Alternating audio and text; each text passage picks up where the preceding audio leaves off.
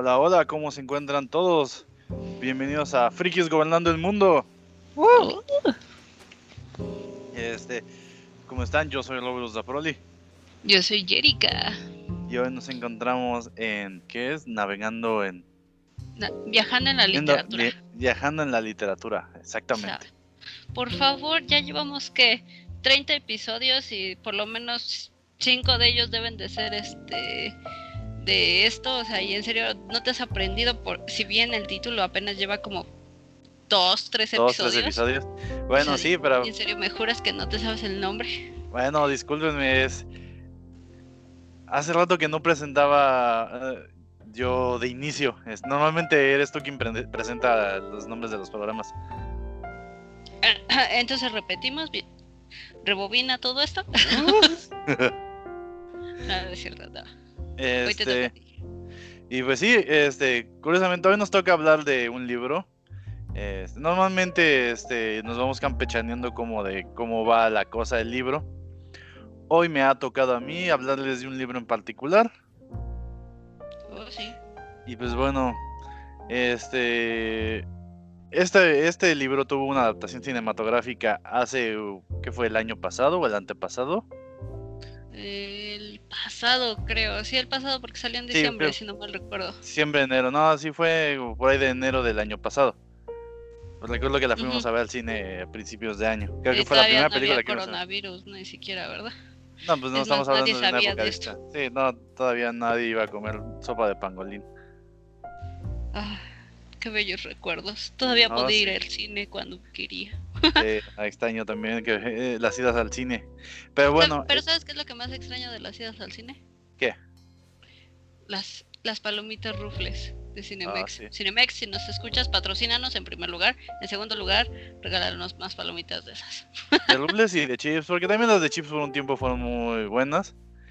Sí, bueno, a mí me gustan más las de rufles, estaban más padres. Bueno, pero na- nada comparado con las legendarias de Cheto. Y mira que las rufles son mis papas favoritas, pero las de. Chetos eran buenísimas. Sí. Bueno, Este, continuamos. Exactamente. Y pues bueno, hoy les voy a hablar de una novela que fue este, escrito por Philip Leaf. Este, que es parte de una. Bueno, técnicamente es una. Se diría trilogía, pero es tetralogía. Y tiene el nombre de nada más y nada menos de Máquinas Mortales. O como su nombre en inglés decía, Mortal Engines. Ah, esa película, ¿cómo la veo? O sea, yo, yo no había leído el libro. Yo me acuerdo que me dijiste, es que es de un libro. Y yo, y yo dije, nah, la película se ve bien padre. O sea, y yo me acuerdo porque la vi y en ese entonces yo me acuerdo que me habías dicho, este, no, me gusta mucho el steampunk y todo esto. O sea, ya sabía que te gustaba, pero en ese entonces como que nos iniciamos un poquito más con el steampunk y todo, así como que... Y cuando la vi dije, ok, eso le va a gustar a Roberus. Y agarré y dije, se lo tengo que enviar, enviar, enviar, enviar. Eh, te lo envié y dije, tienes que, tenemos que ir a ver esta película porque se ve bien chingona. Y sí, dicho y hecho, eh, visualmente, o sea, es, es una maravilla como, como si estuvieras en Kaladesh, para los que juegan Magic, para los que nos escuchan, eh, los días, ¿qué son? ¿Domingos? Los domingos de Magic para Noobs, ajá. Ajá, el plano de Kaladesh, haz de cuenta que lo estás viendo por ahí, este, y si no, pues algo entre futurístico y victoriano, por ahí lo dejamos. Exactamente, ¿no? Este, esa sería la forma perfecta de decirlo. Y debo decir que, por ejemplo, la adaptación cinematográfica, yo también, la verdad, me encantó cuando me mostraste el trailer, yo quedé fascinado. Es más, gracias a que tú me mostraste el trailer de la película, yo me tomé el atrevimiento de comprar los libros, porque compré tres de cuatro libros. Este, No manches. Sí, este. Y dije, bueno, de hecho son, son 368 páginas. Entonces dije, la verdad, otros libros que hemos leído son muchísimo más largos. Entonces Sí, dije. bueno, It es una historia muy difícil conmigo. Todavía no lo termino. Yo ya lo terminé, a lo mejor, a lo mejor se los contaré, porque así como me vieron con el psicoanalista, soy pésima contando historias. Voy, vengo, voy, vengo y de repente recuerdo y ya saben, ¿no? Así cuento Es- el chisme. Bueno, así pídenle que nos cuente Dark, por favor. Este, Ah, sí, el lunes sin falta, sin falta tenemos Dark, en series en uy, serio. ya quiero que sea lunes. Este, y pues bueno, el caso es que este, dije, bueno, voy a leer el libro antes de ver la película para ver las diferencias. Yo definitivamente amé la película. Eh, ¿Es diferente al libro en algunos aspectos? Sí. De hecho, es muchísimo. Eh, la película, ahí sí, este, visualmente es hermosa, como solo Peter Jackson sabe hacerlas. Este, pero he de admitir que la película es muy suave con nuestros protagonistas en comparación al, al libro. Sí, digo, yo recuerdo de entre las mayores diferencias que me comentabas es que obviamente la protagonista era más fea de lo que la pintaron ahora en, la película, ¿no? Que, o sea, tiene su cicatriz y eso la hace ve ruda, pero realmente no fea como lo describe en el libro. Si no me recuerdo, por ahí conseguí el PDF y lo estaba leyendo y decía, no, sí era fea como Parcival. Digo, para los que ya vieron el otro podcast y no agarren y escúchenlo. Exactamente. De hecho, sí, no, la verdad es que una cosa que mencionaste es eso, de que aquí este, la chica es, eh, es muy... Eh, en la película está muy estilizada. O sea, la verdad... bueno, o sea, creo que en el cine les pasa mucho eso, ¿no? O sea, Parcival también, ¿no? El sujeto, pues ese sujeto no es precisamente feo. Digo, no es mi tipo, pero no es feo. sí, no, entiendo el punto, o sea, a cambio, este, digo, o sea, en la novela, este, Hester, Hester Shaw, eh, ella, bueno, llegaré a eso, es más, de una vez mejor. Londres está en movimiento. Eh, la próxima, bueno, ¿cómo decirlo? Cuando digo un movimiento no me refiero a que trabaje día y noche. O sea, sí. Pero también me refiero a que, pero me refiero a que realmente se está moviendo. Ahora, después de un gran cataclismo, las ciudades se han vuelto este, máquinas motorizadas que devoran a otras ciudades. Esta es la premisa que nos maneja de primera instancia máquinas mortales. Londres siendo uno de los depredadores más grandes que hay. Lo cual es curioso. Eso no tiene sentido, digo, si lo pienso, o sea, eh, estratégicamente hablando, digo, estamos hablando de potencias como lo podría ser Rusia, China, Estados Unidos, y pues esos países pues, son grandes, o sea, sí se pueden comer otros países, pero Londres no sé si es tan grande. Sí, no, Londres no es una ciudad tan grande, o sea, sí es una ciudad grande, pero, pero vamos, hay ciudades, imagínense que, imagínense que la Ciudad de México fuera una máquina mortal, no manches, o sea, se comía... Bueno, sí, estamos compitiendo contra países de Sudamérica a lo mejor, ¿y sí? Sí, no, o sea, Inclusive pero... Los, los hermanitos, ¿no? Los hermanitos eh, justo abajo en Centroamérica. Exactamente, a ¿no? Mejor sí, ¿no? Pero, por ejemplo, aquí te manejan que Londres es una ciudad motorizada que es sumamente depredatoria. De hecho, este, ellos llaman, eh, las ciudades están en los llanos y cuando encuentran otras ciudades o pueblos tratan de comérselos para absorber sus recursos. Literalmente la ciudad devora a la otra, al otro vehículo y cuando va entrando a la boca de la ciudad eh, empieza a ser desarmado, le quitan los, este, todos sus recursos, la madera, el metal, los trabajadores, todo, todo. Y entonces así la ciudad se mantiene en movimiento. Eso, algo, eh, este, esto se llama darwinismo, este, ah, tiene un nombre, eh, es darwinismo, este, algo así como moderno, algo así, le pusieron un nombre así como medio pretencioso. Y Porque este, claro, la supervivencia del más, este, del más apto, ¿no? Sí, claro, o sea, entonces, bueno, la historia nos pone primero desde la perspectiva de un chico llamado Tom. Tom es un chico que está estudiando, que es pobre, porque pues siempre son pobres. Ya... es cierto, Peter no era pobre. Bueno, sí, tienes un buen punto. No, o sea, bueno, tienes razón.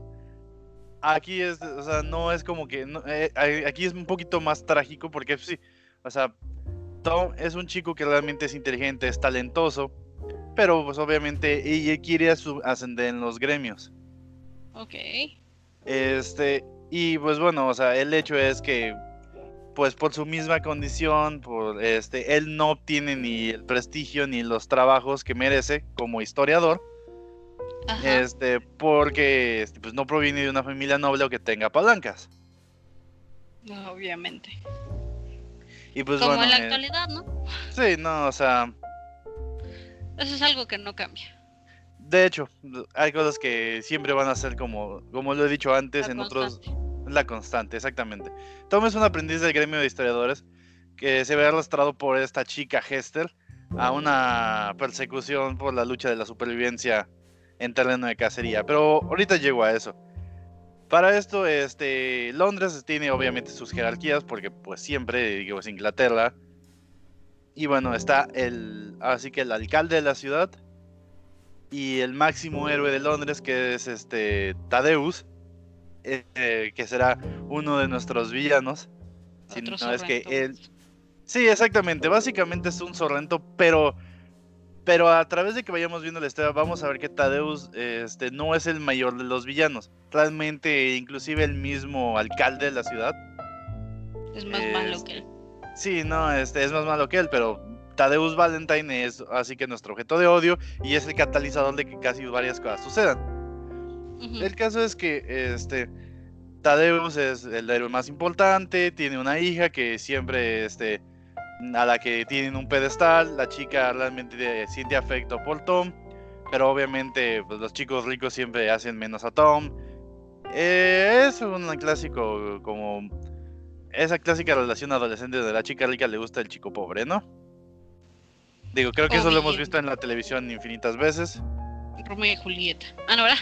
No, exactamente no, pero este... Bueno, sí. Sí, no.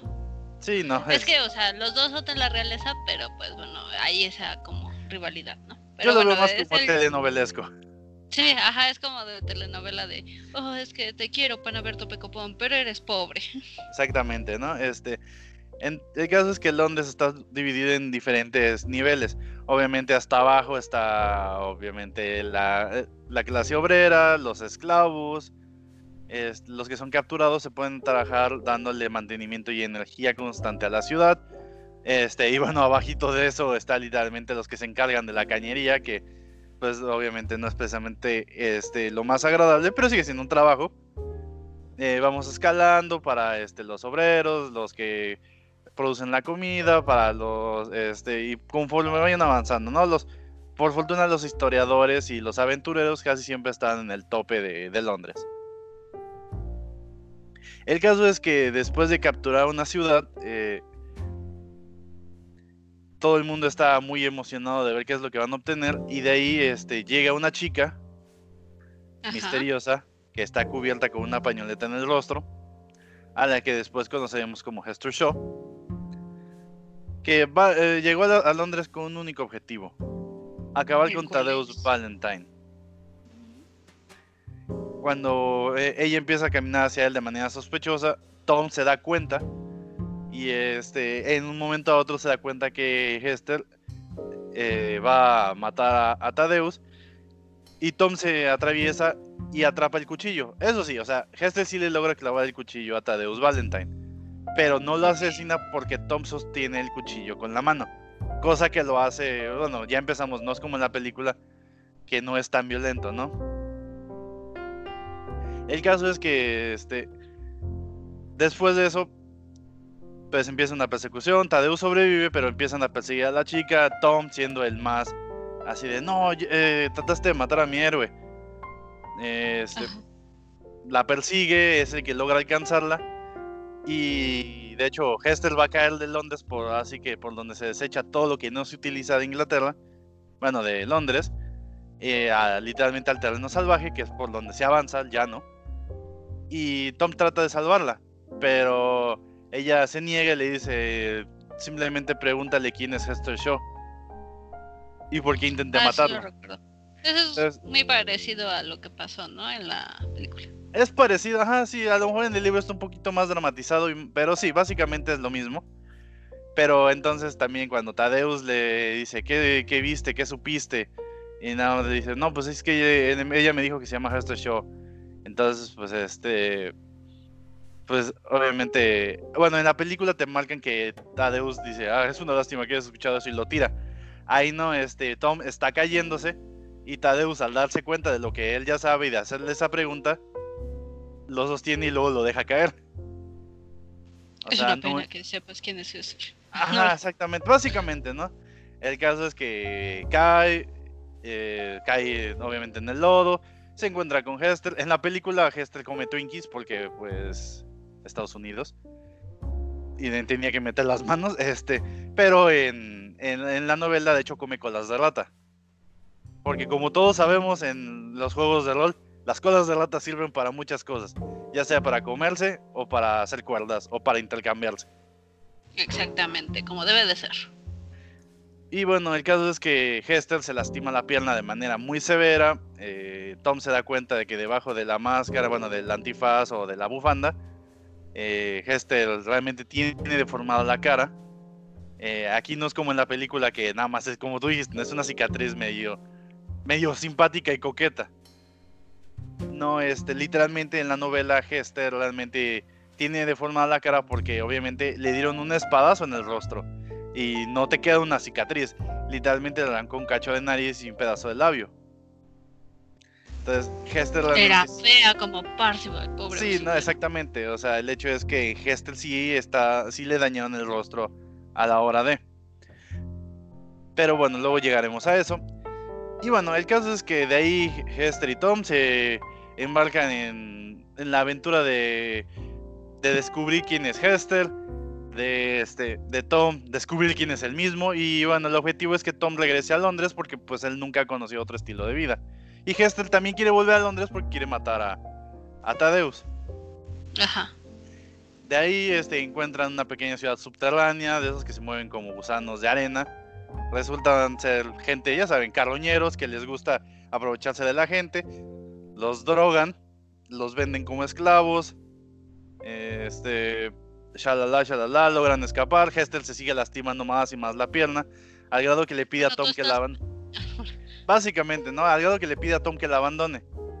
Y este, pero Tom se niega, ¿no? Porque de alguna manera dice, pues es que también, o sea... Probablemente sea mi única carta para regresar a Londres. Ajá, sí, en parte es eso, en parte le agrada en el sentido de que, pues, o sea, no sabe por qué siente que realmente necesita el deseo de protegerla. Ya saben, porque pues heteropatriarcado, ¿no? Ya saben, ¿no? sí, bueno, considerando que Hester es demasiado badass como para necesitar un protector, ¿no? Efectivamente, sí. ahí sí, pues Hester no necesita ayuda de nadie. Pero como es, es lo que yo digo, a diferencia de la película, el libro es visto mucho desde la perspectiva de Tom. Tom realmente es nuestro protagonista. Nosotros interpretamos a Tom en el libro. Y estamos acompañando a Hester en su camino. Entonces, pues todo lo ves desde su perspectiva. Y el hecho es que, sí, eso sí, Hester, a diferencia, otra, otra diferencia muy marcada, es que si bien Hester es muy badass en la película, en el libro, aparte de ser muy badass, tiene un carácter muy difícil. Realmente ella sí odia mucho a la gente y no está dispuesta a interactuar con Tom. O sea, Tom literalmente tiene que picar piedra para poder lograr llevarse relativamente decente con, con Hester. A Hester le toma mucho tiempo también aceptar a Tom. Porque pues Tom, pese a que era un chico de bajos recursos y sin familia y sin, así que no era noble, este, pues seguía siendo de Londres, seguía siendo un principito, en Catherine en comparación a, a Hester, que siempre ha vivido en las ciudades móviles, en los llanos, buscando venganza. Y bueno, al lado de ella, ¿no? Porque evidentemente al lado de otros, pues no. Exactamente, sí, ¿no? Ahí vemos otra vez cómo las diferencias sociales se marcan según la situación.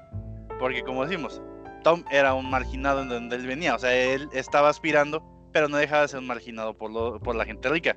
A cambio aquí, para Hester, él literalmente es un, es un principito. Entonces, pues se ve mucho esa diferencia, ¿no? Es, así que cada quien sufre dependiendo de su circunstancia. El caso es que Tadeus, al darse cuenta de que Hester estaba viva, mm, este, vuela de Londres en esos vehículos todos steampunks tipo entre globos aerostáticos y aviones, entre tópteros, ajá, ándale, entre zeppelins y tópteros y aviones.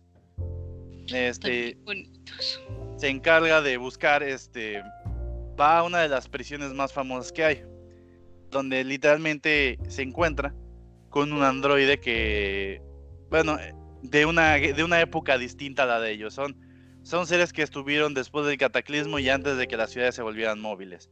Y literalmente es un es que es un cyborg. Que su único su único objetivo como tal es vengarse de Hester. Le dice eh, eso lo vamos a ir averiguando después este le dice sabes qué te acuerdas de este nombre cuál Hester Shaw y empieza a gritar le dice pues simplemente yo sé dónde está y sé hacia dónde va y va a ir hacia Londres está en los llanos pero va a ir hacia Londres y entonces el androide se vuelve loco y escapa y inicia su trayectoria en búsqueda de Hester. Para esto también este, después de escapar de muchos problemas, de muchas eh, eventualidades, Hester y este Tom terminan en, en la ciudad de, así que en el puerto aéreo, que era donde podían tomar un transporte directo a, a Londres. Puerto aéreo básicamente es una ciudad flotante donde hay un montón de aviones, o, bueno, vehículos, aviones, zeppelins y demás. Ajá. Ahí, este. Oh, dime que ya la vas a presentar. Dime que ya la vas a presentar. Efectivamente, de ahí en ese entonces nos topamos con uno de los personajes pues, favoritos de este libro, que es Ana Mi favorita. Sí, no, un gran personaje que, la verdad, en la película la representaron igual de badass, igual de ruda. Es este, hermosa la actriz, ¿eh? busquen fotos de ella, busquen de una vez este, para que se iluminen su bello día. Vean, digan, no manches, este viernes no puede ser mejor. Y cuando vean a Ana Fang, no, es mejor el viernes. este, de hecho, sí, búsquenla. Y bueno, el caso es que ella es como la capitana de un grupo de pues pseudo piratas, porque pues no son malos. Ellos literalmente, o sea, se enfrentan a hacen saqueos, pero se enfrentan a, enemigos, así que en general, gente mala. Ellos son piratas de los buenos, ¿no? Son como mercenarios, ¿no? Ajá, exactamente. Su primer enfrentamiento, primero, este, en la película Anna Fang es muy ruda con Tom y bastante amable con Hester, porque en la película Anna Fang conoce a la madre de Hester, cosa que en la novela no sucede. Y el caso es que, no, y por ejemplo, aquí en la novela, si bien Anna Fang es amable con Hester y Hester simpatiza con ella. Realmente con Tom, Tom estaba muy a la defensiva. Tom es el que está a la defensiva respecto a Anna Fang porque pues sabe que es una pirata, sabe que está en contra de Londres, de las ciudades motorizadas. Y Anna Fang, de hecho no, eh, Anna Fang le tiene bastante afecto a Tom, tanto que le enseña a volar su propia nave, o sea, la nave de Anna Fang, que era así como una de las mejores naves que existían. Su corazón de Kira, ¿no? Ajá, básicamente el corazón de Kiran de la historia de Magic, pero aquí en máquinas mortales. La verdad es que ahorita no me acuerdo bien del nombre de la máquina, pero tiene un nombre. Como todos los vehículos famosos, tiene un nombre. Ajá. Este. Y pues bueno, el caso es que después les hablan de que las ciudades no móviles, pues este, existen, que, se, que sobreviven muy bien, que tienen que tienen este, el objetivo, pues ahora sí que como devolver el equilibrio al mundo. Y pues para Tom eso se le hace como una, una aberración. ¿Cómo se les ocurre pensar que las ciudades no se van a mover? Y cómo no van a depredar otras ciudades. ¿Cómo se alimentan si las ciudades no se mueven? Y ahí es cuando le explican, bueno, es que las ciudades que no se mueven generan su propio alimento. O sea, básicamente es como un reflejo de cuando eran los nómadas hasta el momento que se volvieron sedentarios sabiendo que podían crear su propio alimento. ¿No? Es como esa ligera alegoría a ese hecho, de ese cambio de la historia de la humanidad. Y pues bueno, ¿no? o sea, como que Tom empieza a ver los dos lados de la, de la historia. Y en ese momento son interrumpidos porque pues el cyborg llega, empieza a buscar a Hester. Eh, Hester y Tom tratan de escapar, los piratas de Anna Fang se enfrentan a él pero, o sea, si bien no mueren, sí son mega vapuleados. Ellos tratan de escapar, llegan a otra ciudad, en las montañas terminan enfrentándose. O sea, a diferencia de la película que pasó así como, muy random y muy rápido el enfrentamiento con el cyborg, aquí el cyborg literalmente los persigue por tierra y mar. O sea, ese sujeto. Ajá, ya, ya me acordé de ese cyborg, tienes razón, ya me acordé de él.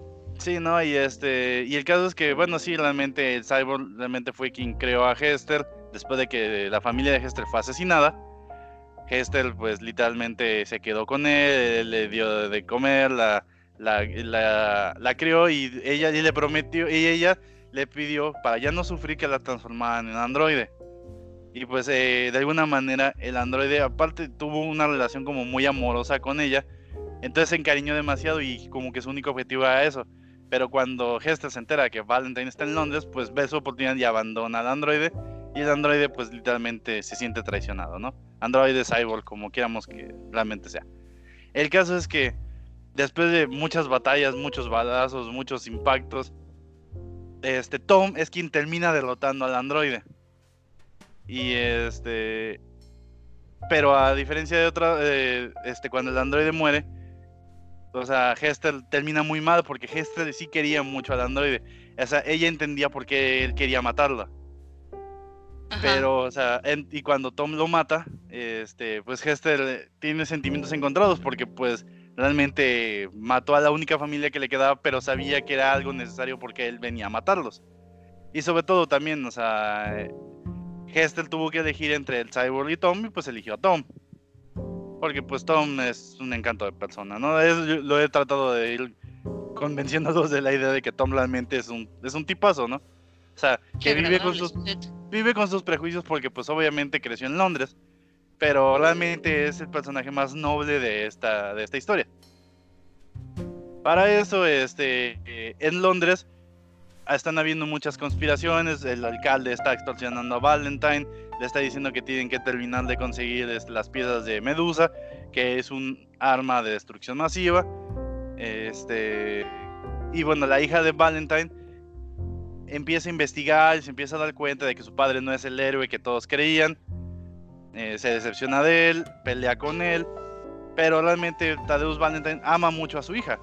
Entonces, eh, esa es otra cosa. Él realmente hace las cosas por protegerla, por darle un futuro y por porque no sean literalmente así que como todos los demás quieren tener quiere tenerla en cierta posición, ¿no? Pero esa su hija no la entiende. Y bueno, después conocemos la historia de origen de Hester, que realmente era una niña normal, que vivía con sus padres en el campo, que un día eh, y que mucho tiempo trabajó con, este, con Tadeusz Valentine respecto a lo de Medusa, que es el artefacto que les digo. Y bueno, el caso es que Tadeusz mata al padre de Hester, después llega y asesina a la madre de Hester con una espada y con esa misma le corta el rostro a Hester. Pero Hester logra escapar y pues Tadeusz se preocupa porque sabe que Hester sabe que Tadeusz la asesinó. La mamá de Hester era una investigadora también muy famosa, una historiadora. El caso es que cuando le unen Medusa, el, objetivo de Medusa como tal es destruir China.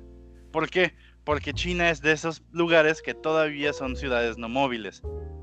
Para esto ellos terminan, este, cuando iban a irse para Londres, este, deciden mejor irse a China.